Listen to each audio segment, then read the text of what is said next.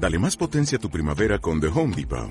Obtén una potencia similar a la de la gasolina para podar, recortar y soplar con el sistema OnePlus de 18 voltios de Ryobi desde solo 89 dólares. Potencia para podar un tercio de un acre con una carga. Potencia para recortar el césped que dura hasta dos horas. Y fuerza de soplado de 110 millas por hora. Todo con una batería intercambiable. Llévate el sistema inalámbrico OnePlus de 18 voltios de Ryobi. Solo en The Home Depot. Haces más. Logras más.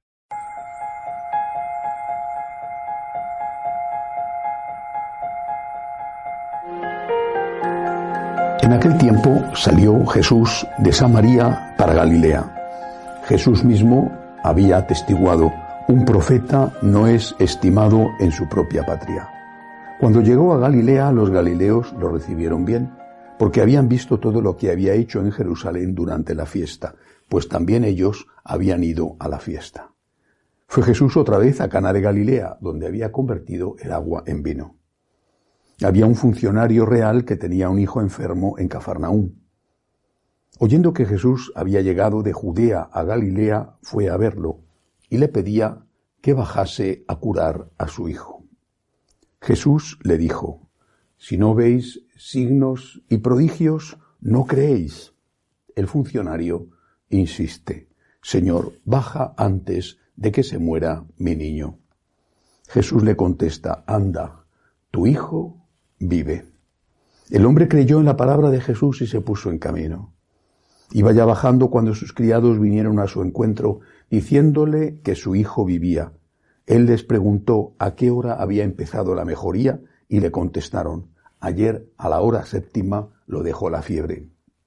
El padre cayó en la cuenta de que esa era la hora en que Jesús le había dicho, tu hijo vive. Y creyó él con toda su familia. Este segundo signo lo hizo Jesús al llegar de Judea a Galilea. Palabra del Señor. Jesús se muestra cansado de que siempre le estén pidiendo milagros para creer. Si no veis, no creéis, dice. Es una advertencia a nosotros, porque la fe tiene que ir antes.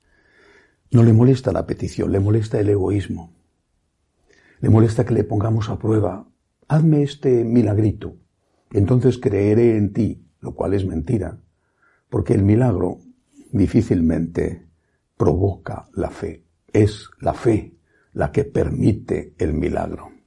Pero en este caso, la insistencia de aquel hombre que tenía un niño pequeño, moribundo, la insistencia de aquel padre que estaba sufriendo por su hijo, la fe que demostraba, pedía con humildad y era un funcionario real, alguien importante, que fuera a su casa a bastante distancia. Desde Caná a Cafarnaún había una tirada, sobre todo para aquella época. La fe de aquel hombre conmovió a Jesús y le llevó a hacer un milagro más. El milagro se produjo, la fe de aquel hombre se vio recompensada, pero hay una frase que no deberíamos olvidar, sobre todo no deberían de olvidar nunca los que tienen hijos que les dan problemas tu, tu hijo está salvado. Tu fe ha salvado a tu hijo. Tu hijo está salvado. Tu hijo vive. Tu hijo vive. Muchos padres han fallado en la transmisión de la fe a sus hijos y ven con enorme dolor que lo que ha sido más importante para ellos no han conseguido dárselo a aquellos a los que más quieren. Y ven las consecuencias Ciertamente no son todas esas consecuencias iguales, pero sí en muchos casos consecuencias de matrimonios rotos o de matrimonios que no se realizan, de convivencias irregulares, a veces ni siquiera celebradas civilmente con un vínculo estable. Ven eh, que los nietos ya no tienen nada de la herencia que se les dejó porque todavía sus hijos, como muchos dicen, no van a misa pero son buenas personas, porque todavía están viviendo de la herencia de los padres. Hay mucho dolor, hay mucho dolor, mucha frustración, mucho sentimiento de fracaso. Pues yo creo que esta frase de Jesús tiene que llenarnos de esperanza. Tu hijo vive, tu hijo vivirá. No dejes de rezar por él, no dejes de luchar por él, de darle el mejor testimonio de que seas capaz No dejes de ofrecerle al Señor esos pequeños o grandes sufrimientos de cada día, esa cruz cotidiana, ofrecérsela por tus hijos. No te rindas en la lucha por tus hijos. Si estuviera con una enfermedad incurable, apelarías a los mejores médicos y quizá gastarías toda tu fortuna mientras haya una esperanza razonable de que viva.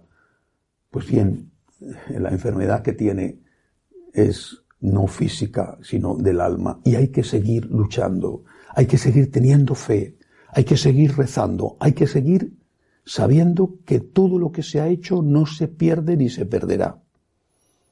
Esos padres que están sufriendo y que se sienten fracasados porque lo más importante no lo han conseguido. Quizá tienen buenos estudios y viven bien, pero saben que eso no es el secreto de la felicidad y sobre todo saben que hay vida eterna y que va a ser muy difícil que lejos de Dios puedan morir en gracia. Pues a esos padres hay que recordarles esta frase, tu hijo vive. Lo que ha sembrado en él no se perderá. Uno de los pasajes más hermosos de la vida de San Agustín es el que precedió a su conversión. También él, Agustín, era un joven brillante, un joven mm, extraviado, con un hijo sin estar casado con la mujer con la que convivió una temporada. Seguía lo que entonces llamaríamos las ideologías, lo que hoy podríamos llamar el pensamiento dominante o lo políticamente correcto. Quería mucho a su mamá, Santa Mónica, pero no le hacía mucho caso. Veía a esta mujer como una persona inculta, mientras que él era alguien sabio, importante en la corte del emperador en Milán. La miraba por encima del hombro y creía que no tenía nada que enseñarle, como tantos hijos de buenos padres católicos. Saben más que sus padres y en el fondo, aunque les quieren, les desprecian. Son cosas de viejos. Yo tengo otra forma de ver la vida. Sin embargo, Santa Mónica nunca se rindió, nunca. Y en una ocasión, cansada y preocupada, viendo que pasaba el tiempo y que sus oraciones no eran escuchadas y sus lágrimas parecían no ir a ningún sitio, le preguntó al santo obispo de la ciudad de Milán, a San Ambrosio, si su hijo tendría algún día salvación. El santo obispo le dijo, no se puede perder el hijo de tantas lágrimas. Y poco después, San Agustín tuvo la visión de que el niño que le invitaba a leer, él toma y lee aquella visión del niño Jesús que le ayudó a la conversión.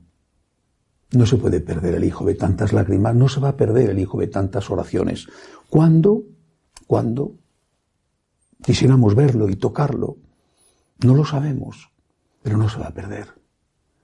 La vida es muy larga, en el último momento, en la última etapa de la vida, muchas cosas caen, muchos ídolos se desvanecen, muchas cosas por las que se ha luchado y en las que se ha puesto alma, vida y corazón demuestran su fragilidad y su inutilidad. Y de hecho, esta pandemia está ayudando a poner muchas cosas en su sitio. Muchos que estaban endiosados, la edad simplemente la edad, la enfermedad, un fracaso económico, una postergación en un trabajo que ellos consideraban ya suyo. Todo eso les ayuda a mirar atrás y a ver cómo sus padres, sus abuelos, que vivieron en situaciones muchísimo más duras, sin embargo mantuvieron la fe.